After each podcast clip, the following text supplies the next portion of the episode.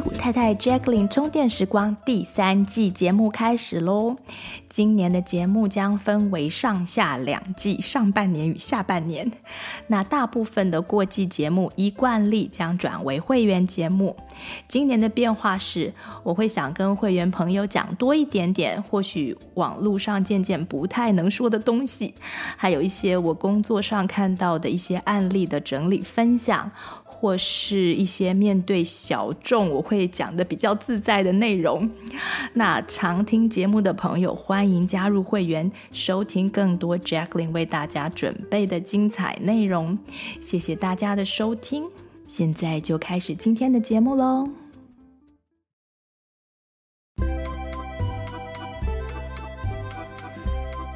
Hello，欢迎来到戏骨太太 Jacqueline 充电时光。开始之前，让我先邀请你做一分钟的深呼吸，启动副交感神经，放松心情，让我们接下来的充电时光效果加倍。现在，不管你正在做什么，都可以分一点点注意力在自己的呼吸上。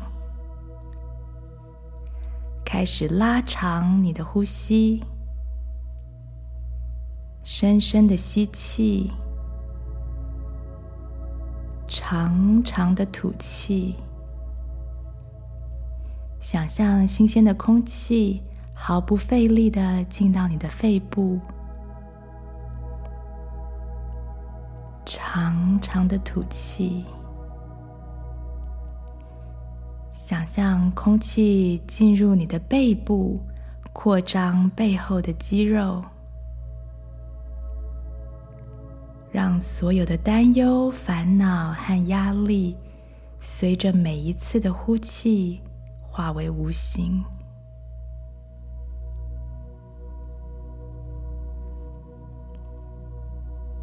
非常好，让我们开始今天的节目吧。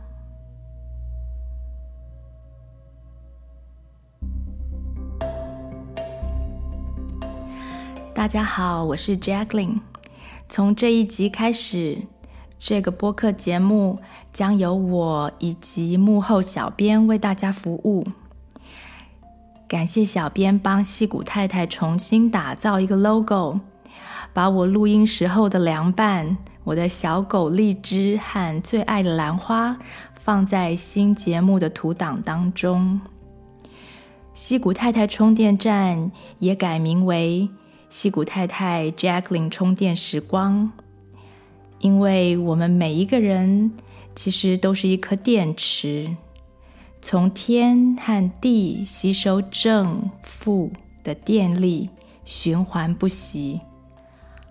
偶尔我们会忘记自己是地球的小孩，电池就会没电。现在欢迎你来到 Jacqueline 充电时光，让我们一起充电。关于我们体内的几颗电池，以后有机会我会陆续再跟大家介绍。今天我打算跟大家聊聊目前在身心灵领域一个很红的字，叫做 compassion。而由于今天是重新出发后的第一集节目，所以在节目下方的文字介绍，我有重新跟大家复习一下我的。背景还有本节目的背景，有兴趣的朋友可以去阅读。嗯现在正式进入今天的主题，叫 compassion。英文的 compassion 这个字近年来非常的红，中文我觉得没有很恰当的翻译，有些人呢会翻作同情、友善，英文里面甚至把它跟和蔼。温和当成是相当程度的同义字，所以它意义很容易被混淆或误解。以中文翻译来说，目前似乎没有一个词可以完整的解释这个 compassion 的意涵，所以我觉得里面脑力激荡的空间就很大。在这一集里面呢，大家就慢慢听，因为这不是一下子可以搞清楚的一个概念。我想了非常非常的久，所以听一次如果不清楚，可以回来重复听。在节目里头，我有埋很多有用的讯息，让喜欢思考的听众朋友去玩味。未来呢，我们可能会介绍 compassion 的种类、用途和好处，像一般 compassion 的课程里头会有的东西。但今天我想讨论的是它的核心意义，这到底是一个什么东西？为什么它是一个好东西？就像 mindful 这个字一样，大家都会在呃练习 mindfulness，像是练冥想啊、练瑜伽或练呼吸。练慢食啊，或是任何活在当下的练习，但是到底定义是什么？Mindful 是什么？却好像没有很清楚它的意思。下次呢，我们有机会会来讨论 Mindful。而刚刚讲到的冥想、瑜伽、呼吸、慢食，也都是可以培养 Compassion 的一些练习。那讲来讲去，compassion 到底是什么意思呢？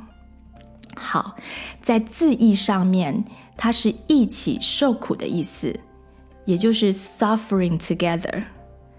那至于什么是苦呢？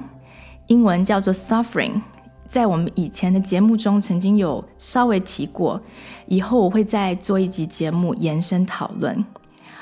那为什么我们要鼓励大家和他人共苦，我们不是要避免痛苦吗？那为什么这么多身心灵成长团体要强调啊、让大家去培养 compassion，去培养这个与别人一起受苦的能力？我们附近的史丹福大学也有开相关的课程，教大家认识和培养 compassion，所以我就对他非常的有兴趣。我听了很多达赖喇嘛的演讲，那他的层次相当的高，所以有时候听好几次还是雾煞煞的，就让我开始自己想冥想这个字的意义。我到处找资料，然后也仔细观察这个字在社会人群中实际生活上应用。这也是跟达赖喇嘛学的。他说他一天至少会冥想个四小时，他好像是每天早上三点起来就一直冥想到。早餐，我不知道他吃不吃早餐。有时候呢，他就只想一个字，像是什么是爱；有的时候就会只想什么是 compassion，或是 forgiveness。我当然没有一天想四个小时，如果有四十分钟好好的冥想就不错了。那目前我领悟到的是这样，在达赖喇嘛的境界呢，是当一个人有能力观察到或是知道什么是真正是苦。能够感受到自己的 compassion，而且呢，有洞见知道自己该怎么应对的时候，你就达到了 compassion 的境界。有点像是对于愤怒这种情绪，有所谓的神的正义的愤怒嘛。那这种高层次的愤怒的发挥呢，只有一个人的心灵层次达到某种境界的时候，才真的可以使用。不然就有点像小孩子在玩火，多数的愤怒呢，如果处理不当、管理不当，结果都是害人害己。那我今天只想跟大家介绍什么是 compassion，至于怎么扩充自己 compassion 的能力和利用它达到很好的效果，以后我们会慢慢讲。compassion 呢是一种感觉，虽然它没有正式的列在人的七大情绪之内。但它基本上就是一种情怀。很多时候，我们会用某些行为来定义 compassion，这是有一点误差的。像是有些人他很和善，但是他心里面并不一定有 compassion 的感受，因为他并没有办法真正的感觉到别人的苦，或是他没有办法分清楚什么是苦，什么是痛，什么。只是挣扎，所以呢，他很和善，只是他原本善良的个性。有些人他是刀子口，讲话不好听，态度又很着急，看起来好像很没同情心，因为他的行为很不和善。但是其实他心里可以感受到别人的苦，他感受到之后他就急。所以侧面看他的行为，啊、他可能有牺牲自己一些方便，来真正的给予受苦的对方最需要的帮助。很多父母亲其实都是这样的，就是他们可以感受到孩子的苦，但是却不太会表达他们的感觉。你如果去观察他们的行为呢，他们都是往帮助孩子减少的痛苦方向这样子去的行为。因此，我发现我们不能从别人的行为或态度或言语来判断一个人是否真的有 compassion。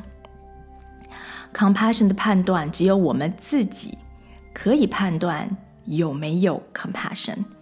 简单来说，compassion 就是我们在看到别人受苦时，也就是 perceived suffering，你看到了，然后产生了一种感觉，一种好像自己也正在遭受同样的苦的感觉。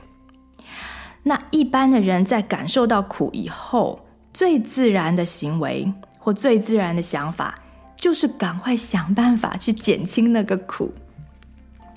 由于这个苦又不是在自己身上，所以有 compassion 的这个感受的人呢，就可能会想要去做一些事情减轻别人的苦。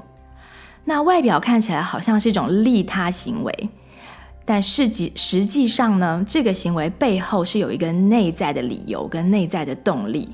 他是想要让自己不舒服的感觉，因为减轻别人的痛苦而受而消除或是减轻，所以 compassion 的后续就会被理解为企图帮助别人减少痛苦的所有行为，不管是讲出好听的话呀，减少别人觉得嗯不舒服的感觉，或是说你真的去做些什么事情帮忙他人，这样我们就可以理解。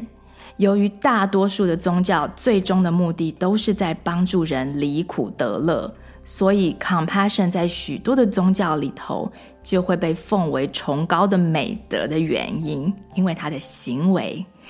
那社会团体也一样，大家都希望在社会上充满了想要帮助别人减少痛苦的个体，所以很多组织、团体、公司、学校就会想要教育组织里面的每一个个人。啊！大家赶快去学习 compassion，培养 compassion 的行为。但是以 compassion 为名呢，却不总是能产生预期的效果，因为它是一个感觉，就像愤怒一样是一个感觉。像是有些人好像 想要表现自己很有 compassion 的样子，就很刻意的去作为，自己以为呢有看到别人的苦，但是。对方不一定觉得那是苦，他可能正在挣扎，他可能知道他要做什么，他可能不需要你感受他的苦。那对于他们认为正在受苦的人呢，会用自己啊、觉得有有帮助的方式去提供别人没有请求甚至没有需要的帮助。另外呢，还有一些人因为充满了 compassion 的感受。一股脑的就很热情的想要帮助别人，那帮助了之后，嗯，有的时候你变成别人的拐杖了，那别人是不是要仗着你走，对不对？那他就会要求更多，你就会吸引到这种 compassion 的无底洞，而产生了所谓的 compassion fatigue，就是一种爱心疲劳的感觉。那反弹出来的结果呢？你就变成好像你一段时间你都没有办法感觉到别人的苦难，就没有办法继续付出，或是继续产生 compassion 的感觉。我觉得这些都不是 compassion。所以在去除了我观察到的这些不完全是 compassion 的行为之后，我觉得这个字的翻译可能会最接近佛教所谓的同体大悲。同样的同，身体的体，大小的大，悲伤的悲，就是说，他能够看到苦的根源和本质，也能够抓到怎么解苦的最佳的药方，还有最好离苦的时间。因为有些时候，我们真的需要苦一段时间，才能离开那个苦。苦是为了要让我们学习与成长的，所以如果在里面的时间不够，就把它拉出来，那这个人会没有办法学习与成长。像是，嗯，看到一只毛毛虫，它必须要挣扎，要 struggle，它才能变成蝴蝶。我们如果觉得，哎呦，他好辛苦哦。就把他的茧给剪开了，那大家都知道，这是对蝴蝶来说一件很残酷的事情。很多时候呢，我们觉得同情别人就要帮别人，把他在挣扎的事情拿走。同样的，这也是一个很残忍的事情。像父母亲帮孩子把他们成长中所该自己挣扎、努力、经验。才能够得到的事情，都直接给他们或帮他们做了，我们都知道那不是一件好事。好，那光是分辨哪些是真正的苦，哪些是挣扎，而哪些是痛，就不是一件很简单的事情了。所以大家可以知道，compassion 其实是一门很高深的道理，不是只有冥想，不是只有做瑜伽。也不是修一个课就可以马上做到的。当然，去修课、读书、思考，这些都是学习这门道理的开始。至少我们可以开始学到怎么样做，哦，不同体的小杯开始。好，那这样大家可能就比较了解什么是真正的 compassion，了解学习这条 compassion 的路是一辈子的功课，也可以了解世界上。其实没有什么人真的可以 master 啊、呃、这项美德，即使是圣人也很难做到。不过呢，有个方向总是一个开始，了解这个字的意思，就可以帮助我们在学习 compassion 的路上更顺畅，也更容易看到自己的错误。嗯，我想象 compassion 的最终状态，的确。是非常和善自在的外在呈现，而且呢，你能够感受对方的苦，你自己却不会真的很苦，那能够给予对方最恰当的帮助。好，以上到这个部分呢，我稍微跟大家整理一下，也就是我觉得真正的 compassion，它其实是同体大悲。也就是说，他能够看到苦的根源和本质，看到了以后，他知道解苦的药方是什么，也知道给药的时间应该是什么时间。所以，当我们没有这个能力的时候，我们还是可以学习 compassion，但就是要记得自己是泥菩萨，我们看到的苦。不见得是真正的苦，所以不要自以为是的就跟对方同情起来，然后想做些什么。所以当看我们看到苦的时候，我们要先思考这个问题，然后再来，因为有这个感觉，compassion 的感觉，我们想要解决心里觉得痛苦的感觉，我们会去做一些事情。这个时候，正确的 strategy 就非常重要。我们可以做研究啊。或是观察呀，或是学习呀，或是询问啊，去找到哎，最好的方法是什么，并不是立即能够解除我们心中 compassion 的这种啊一起受苦的感觉的方法就是好的方法。那最后我们也要知道什么时候是我们应该介入的时间，有些时候我们并不需要介入，这是之后会讲的。那接下来我就从这方面延伸思考。首先呢，我们没有看到别人受苦，就不会产生 compassion。意思就是说，compassion 的必要条件是要能够 perceive suffering，要能够看到有人在受苦。在逻辑上，必要条件 necessary condition 的意思就是没有一就没有二，但有一。并不一定会有二，就是说，没有妈妈就不会有小孩，但是有了妈妈却不一定会有小孩。好，那 compassion 跟看到有人受苦之间的感的关系就是这样子的。它作为一种感觉，看到这两个字很重要，因为有的时候身边的人受苦了，我们却没有看到。意思就是说，我们根本不觉得那是苦啊，因为我们走过来了，我们就觉得，嗯，我可以应付啊，你为什么觉得这样辛苦？就就没有 compassion。但看到有人受苦的，我们却也不一定会有产生出 compassion。有时候我明明觉得知道他已经在 struggle，知道他很苦，可是那个人，那个人可能是我们的仇人，或是那个动物刚好不是我们喜欢的动物，那个生灵不是我们能够想象的，说自己真的会变成那样，那所以你就产生不出 compassion 来。讲完了产生 compassion 的第一步之后呢，接下来我们要怎么面对这个一起受苦的感觉？这就是我思考很久的地方。因为当我们感到别人的苦的时候，要怎么样让自己舒服，甚至快乐？然后呢，甚至能够让别人也舒服，对不对？简单的来说呢，我整理出了四个步骤，叫做理解、接纳。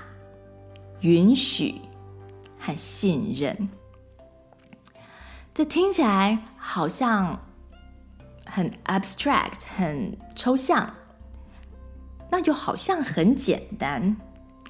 但事实上，这几个步骤呢，就是同体大悲的实现，所以是菩萨才能够轻易做到的事。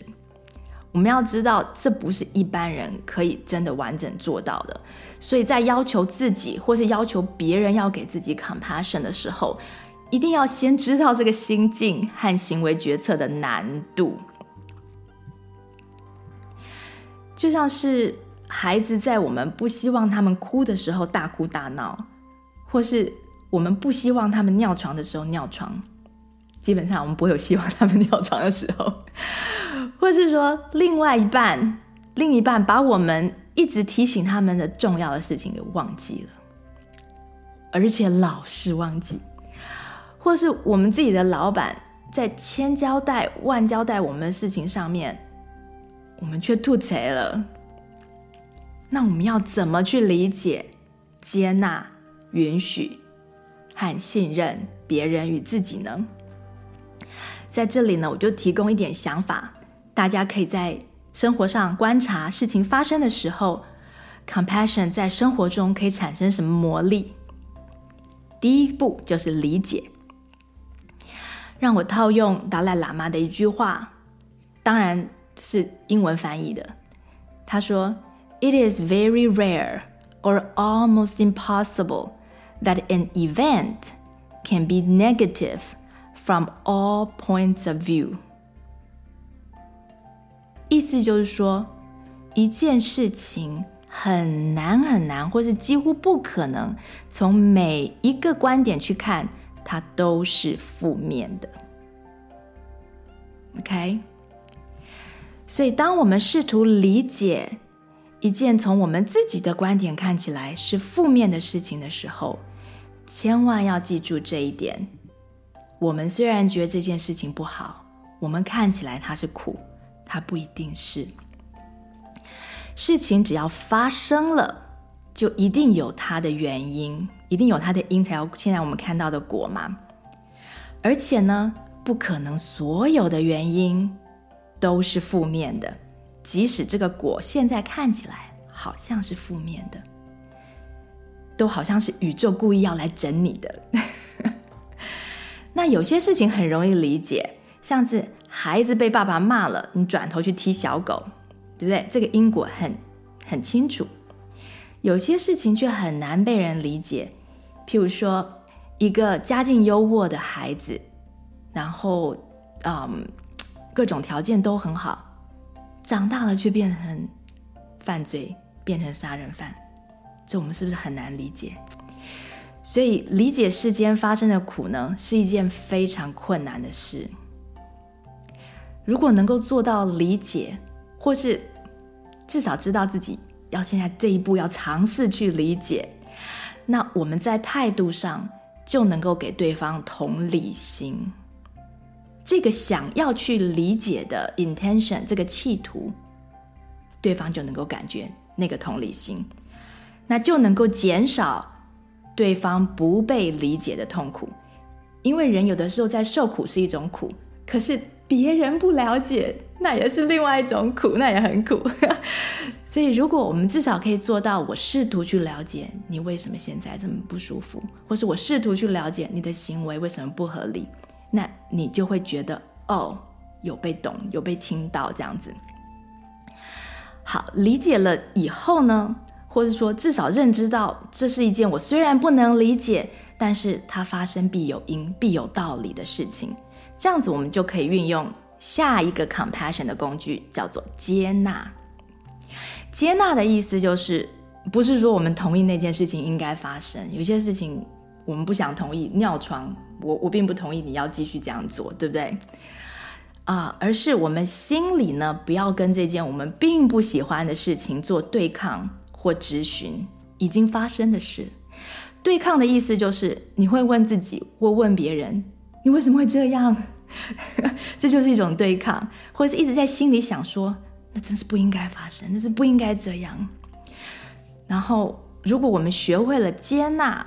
我们就不会说一直处于这个不能接受的心理状态，而且我们也不会回头去希望这件事情没发生。也就是说，你后悔的程度就会减少，不管是帮对方后悔，还是帮自己后悔。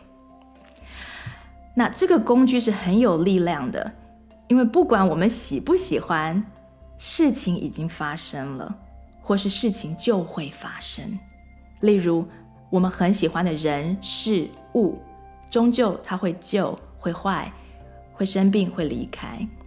那如果我们对抗已经发生或是就会发生的事，是没有办法真正的减少任何人的痛苦的。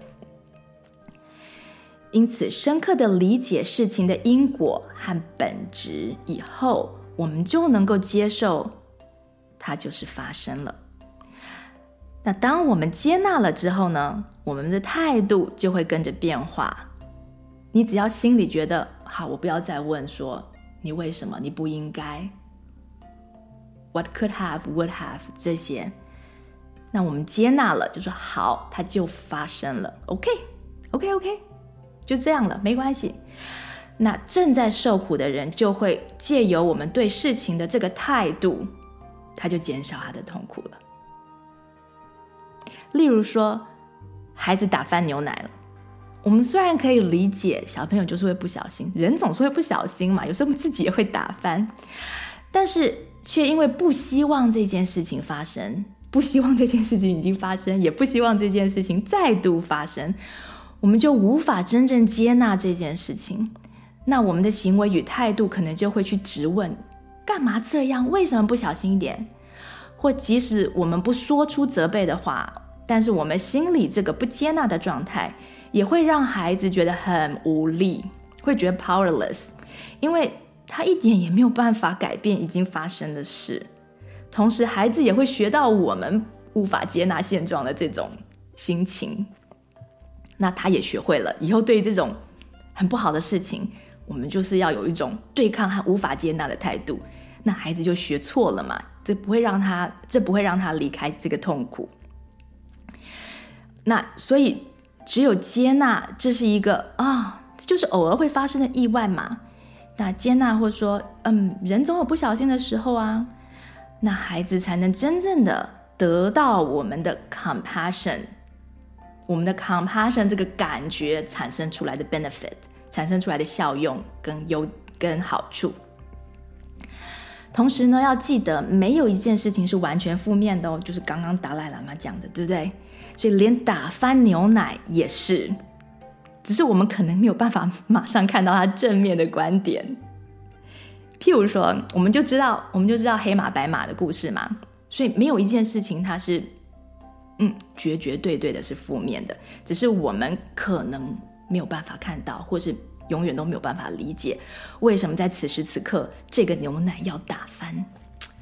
好，同时呢。接纳就能够带领我们走到 compassion 的下一个工具，也就是允许。允许叫做 allowing，允许对方去感受那个苦，给对方时间去受苦，不会说希望或者叫对方你不要哭嘛，哎，你不要生气喽，或是请对方你不要伤心了，别再伤心了，伤心也没有用，就我们就不会讲出这些话，我们就会允许对方去伤心，去哭。去生气，我们也会允许自己 看到对方很不舒服，我们里面很苦，对不对？我们也会 sit with it，我们也就是允许自己去受苦。那这个第三步呢？呃，最后这个第四步呢，是我想了很久才跑出来的。那我们接纳了以后，也允许了对方跟我们似乎都好过很多了，可是。问题好像还没有解决哈，毕竟我们还是不喜欢那个现实啊。那这个时候该怎么办呢？那我觉得这时候我们就准备好使用最后一个工具。目前我想到最后一个工具叫做信任。信任呢，可以翻成英文可以翻成 face 或是一个 trust。那这种信任就是信任这个苦，或是天下的苦。都不会天长地久。那我们可以信任生命呢，有自己的出路。为什么说生命？因为在佛教里面会讲说有有有生命跟没有生命，有 sentient 跟没有呢。所以只有有生命的东西才能够感觉痛苦，才需要 compassion。我们所以我们才会用信任生命来讲说啊，它一定会有出路。它只要是一个生命。它就会变。那信任是，譬如说信任自己的身体生病的会康复。那信任对方，别人犯错了哦，有办法纠正哦，有不好的习惯了，以后可能会有改变的力量。像是面对正在忧郁症当中的受苦的朋友，我们能理解，也能接纳，但是有的时候就不免会担心对方。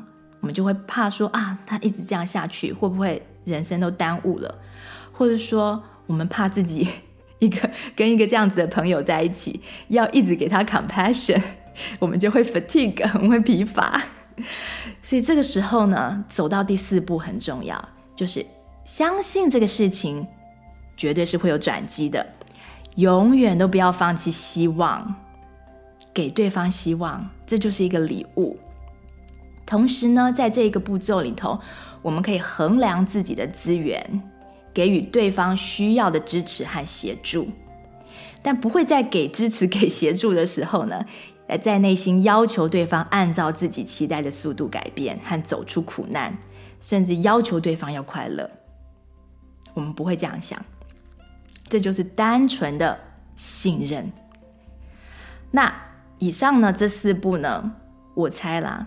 都是圣贤、先知、菩萨在对待众生的苦的时候，给予我们的 compassion。他们用智慧来理解我们的痛苦，然后用爱和包容来接纳我们必须经历这些苦，来允许我们受苦。最后呢，用希望和教导给我们改变的时间与力量，甚至。回应我们的祈祷，有些时候，嗯，朋友或是亲人受苦了，他们会向我们发出求救嘛，那就算是一种祈祷。那那个时候我们回应就会非常有效。那当然，我们不是先知菩萨，不需要做到最高层次的这种同体大悲。我们可以呢，就是模仿这些步骤，那中间再加上对自己这个。想要在学习 compassion 这个泥菩萨，我们自己能力的资源和衡量，就是我们可以衡量，嗯，我到底有没有足够的力量、心理资源，或是经济资源，或是时间资源，我们有没有办法去帮忙？那让我们在帮助别人与自己减轻痛苦的过程当中呢，不会不小心又产生了新的痛苦，然后也不会带给自己不必要的麻烦。好，那 compassion 的几个步骤，四个步骤呢，我再跟大家稍微复习一下。就是当我们呢能够嗯能够 perceive suffering，就是我们有办法感觉到对方哎真的是在受苦。那如果能够跟对方有 confirm，当然更好。如果对方有告诉你，那当然就你更能够确定那真的是苦。好，那接下来呢，我们就可以进行四个步骤来帮助减轻他和我们的不舒服。第一个就是理解，理解就是直接用啊、可以直接用达赖喇嘛的那句话，或直接用黑马白马的这个故事来告诉自己，世界上没有绝对的坏事。然后第二步骤接纳，既然没有，既然这不一定是完全不好的事情，那我们就接纳它已经发生了。而且既然这就是生命的 course，这就是生命的步骤，那我们就接纳它已经发生了。这第二步骤。然后第三，接纳了之后呢，我们还是不喜欢呢、并不代表我们同意它呀。但是我们就有办法允许对方 take it time，take take his time，take her time，啊、给他时间。最后一个步骤呢，就是我们想要解决这件事情嘛，那我们到底要做什么？在心里的状态到底是什么？那是一种信任的状态，也就是我们不会觉得好帮他，好帮他担忧哦，然后又产生了新的问题，而是哦，事情发生了，好，你可以，你可以生气，你可以不舒服，好，那我也知道你会站起来，你没有问题的，这个态度。就可以了。好，那最后呢，我在这就是这上面这些就是 compassion 的一个整个定义。那最后我再补充一个大家很爱说的 self compassion，或是说爱自己。这个呢是用在面对自己痛苦的时候。这跟 self pity 啊或自怜自爱开 pity party 啊啊、嗯、不一样的一个一个状态。那到底差在哪里呢？当自己因为某件事情不顺，或是感觉痛苦，或是不舒服的时候，没有成功的时候，失败的时候，有些人会责怪自己，那有些人会责怪别人，就是要找个东西来怪就对了。然后也有很多人呢，会想要找人来同情啊，或是帮助自己。这个时候，self compassion 就很好用。也是同样的，用以上的四个步骤，之呃，在不是用四个步骤之前，先理解这到底是不是一个苦。好，我们就 perceive，虽然它不舒服，可是它到底是不是一个苦呢？还是说它是我成长必须要的 struggle？那当我们决定了这就是一个很痛苦的事情，譬如说我们就是 lose something，我们就失去了什么，很痛苦的事情。好，那就可以用上面的四个步骤，慢慢帮自己走出这个痛苦。当然，外面课程教的就是冥想啊，或是深呼吸啊、做瑜伽啊，这些 practice 都会有效。所以我讲的只是你心里的状态，你要怎么样帮自己减轻这个不舒服，给自己 compassion。第一个。就是深刻的理解，事情发生必有原因，这个原因一定是对我们的成长有帮助的，不是宇宙找我们查。那如果不能马上领悟到原因是什么，只要能够理解遇上痛苦的事情，自己的感觉与反应都是正常的，是可以哭的，是可以生气的，是可以呃做很 crazy 的反应的，虽然不知道。Why me？为什么发生在我身上？但至少能够理解自己面对痛苦的反应是人之常情。换了一个人，他可能也是这样。理解了之后呢，就能够学习接纳这件事情的发生，接纳这件自己非常不愿意它发生的事情。因为呢，这不是开天辟地以来第一次发生在某个人身上的事情，也不会是最后一次。所以，令人痛苦的事情总是来来去去，有的时候只是不方便，不方便就让我们很痛苦了。然后，用着不同的方式来考验我们，帮我们认识自己，帮助我们认清，并且创造我们真正想要的人生。因为如果我们从来都没有遇过自己不喜欢的事，你其实就蛮难知道你喜欢什么事的。这是一种两极的概念。所以呢，允许自己 allow，想哭就哭，想大叫就大叫，你想耍废就耍废，给自己时间。那最后一步呢，就是不管自己的反应对于这个苦难的反应有多么的看起来多么糟糕，多么的愚笨，需要多久的时间去消化这个痛苦，在你的心底的某一个地方，你要信任自己一定会走出来，因为有很多人在之前有过类似的感觉，他们都走出来，所以时间一定会过去。所有的痛苦，不管我们有没有去理它，它都会有过去的一天。就信任自己能够挺过去。好，那以上呢，就是 self compassion，以及就是我参透出来的一些 compassion 的基本定义呀，还有一些心理的操作原理。所以 compassion 呢，就不等于是做善事哦。它也不等于是牺牲自己，也不是要我们去帮助痛苦中一些可能不可理喻的家人朋友，也不是叫我们再三包容自己愚昧的决定和后果，就是一直犯同样的错误，也不是哦，都不是。所以，compassion 呢，是在帮助别人减轻人生痛苦的方法当中，啊、不见得是别人帮帮助别人和自己减轻。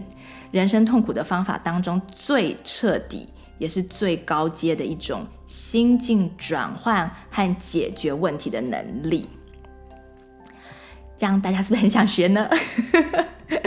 好，今天呢，我们学到了这个这个层次的 compassion，那可以试着在生活中，当你面对大大小小的苦恼啊、不方便、不爽的事情，可以拿出来想想。练习看看这几个步骤，看看自己是否能够发展出很厉害的解决问题方式，或是很厉害的看事情的角度，一个 point of view，可以把一件这么负面的事情看到它的因，而且看到它的企图。那是否能够说出能够最能够化解当前问题的话？说出最适合的语言，或是说，至少呢，自己能不能开始尝试思考啊、听到今天的原理，看看是不是能够让你帮助别人离苦得得乐，或是更能与别人的苦共鸣。用你的 compassion，用你这个 compassion 的感觉，带领别人跟你看到不同的风景，走出。彼此的痛苦。至于这个别人呢，是包含哪些人？我们可以下次再讨论。那这一集的分享过概念之后，如果啊、有些听众朋友有更深一层的想法，或是说在执行运用上遇到一些疑问，都可以在我们的脸书页或是群。群组里面，现在好像还没有群组，我们会开始一个群组，然后就可以来跟我讨论。今天很高兴重新开始做节目，和大家分享一些想法，一起充电。那喜欢我的节目的朋友，可以在各大平台按赞，或是给星星，呃，给好的 review，或是甚至加入会员支持本频道。呃，生活中如果遇到有想不通的事情，也欢迎大家提出来跟我讨论。Jacqueline 的充电时光，我们就下次再见喽，拜拜。